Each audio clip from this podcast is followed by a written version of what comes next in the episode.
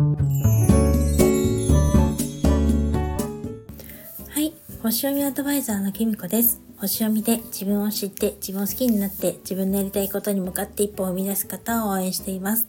このチャンネルでは星読みのことや私の日々の気づきなどをお話ししています。先日ですね、あの、金曜日、アリさんとコラボライブさせていただいた時にちょっと話したんですけど、昨日冥王星が水亀座に入りました。ということでね、あの、その前の日20日にね、一足先に太陽も水亀座に入って、今ですね、水亀座で太陽と冥王星がね、まあ、ほとんど重なるような形になってるんですよね。なので、ね、まだちょっとしんどいなーって感じる人とかも中にはいるんじゃないかなと思いますし、なんか実際私もね、ちょっと しんどかったりするんですけど、あの、まあ、反対の獅子座の方にね、ちょっと私もね、今ちょっと、あの、天体があったりとかするので、ちょっとしんどかったりしますがあのなんだろうな今まで起こらなかったようなこともうちょっとここ数日でね起きてるなってすごく感じます。なんか中でもやっぱりこう派閥をね解散しますっていうのは私なんかすごいことだなって個人的に思っています。あれは多分なんかこう日本の政治の中でもすごく歴史的なことなんじゃないかなと思いますし後々ね教科書とかには載るんじゃないかなと思います私なんか政治経済とかで派閥政治とかね習った気がするんですよねなんか昔社会の先生がねすごく派閥政治とはって話してたのを覚えているんですけど本当日本の政治ってこう派閥ありきだったと思うんですよね。でやっぱり派閥を持つ自分の名前を派閥を持つってことが一つのまあまあ何て言うのかな政治家のステータスだったりとかもするし、まあ、派閥こそが自分のねあの政治家活動のなんか一部なんか家庭じゃないけど家みたいなものだったりとか本当あの基盤あの総理もねあの人生そのもの派閥が人生そのものですって言ってたけど本当になんかあの派閥の中いるからこそ大臣になれたりとか総理になれたりとかそういうものとかね今無派閥の方もねいらっしゃいますけれどもたくさんねなんかそういうのがあったので、まあ、いわゆる本当に日本のねそういう何て言うのかな政治の基盤がね崩れてきてるのかななんてちょっと感じます。そんな風にですね、冥王星って本当に避けることのできない変容をするっていうか、なんか元には戻れないようなこっそりねあの人間の力では抗うような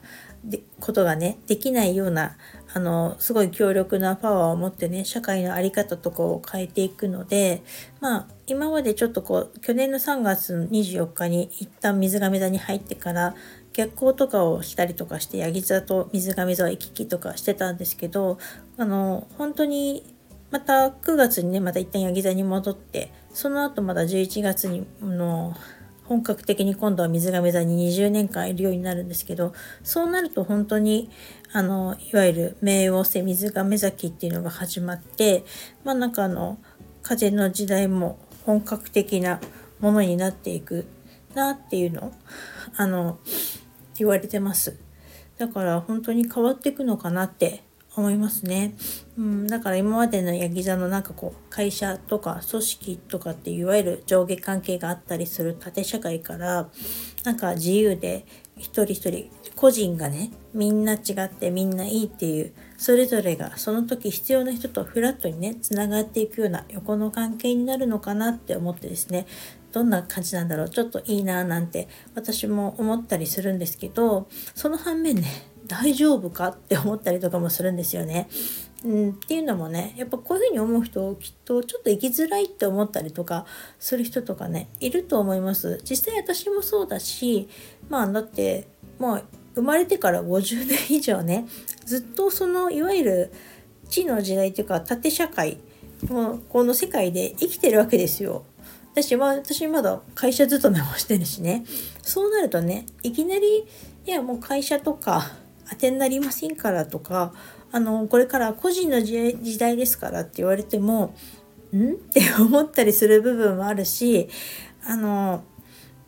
なんだろうそのギャップを感じたりとかねしたりとかすると思うんです。やっぱりいわゆるこう会社の中組織の中にいたりとかこう今までのだと割と選択肢って自分でこうあのある程度こう自分じゃ決められないけど選択肢がいくつかあったけどそれはそんなたくさんじゃなかったと思うんですね。あのまあ子供たちだって、まあ、なんかあのまあ、いい大学に入っていい就職先に入って大きな会社に勤めれば安泰みたいなとかあの、ね、その方が一番安心親もとしても安心みたいなのあったと思うんですけど今もうそういうのもだんだんなくなってきてるしこうなんだろう自分ではね何だろうこう何て言うのかな選択肢が無限に広がっていくっていう自由って結局そういうことなのかなって思います。だからそれがすごく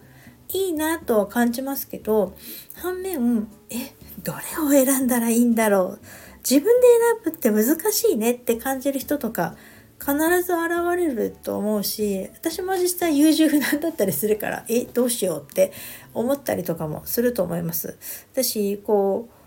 人間誰でも新しいものってすごくキラキラしてていいなって思うけど実際選ぶってなると今まで慣れたところとかねとりあえずここが安心みたいなのがあったりとかやっぱりするじゃないですか。だからやっぱりそこにいきなりこう手を出すっていうのってかなりの勇気がいるし、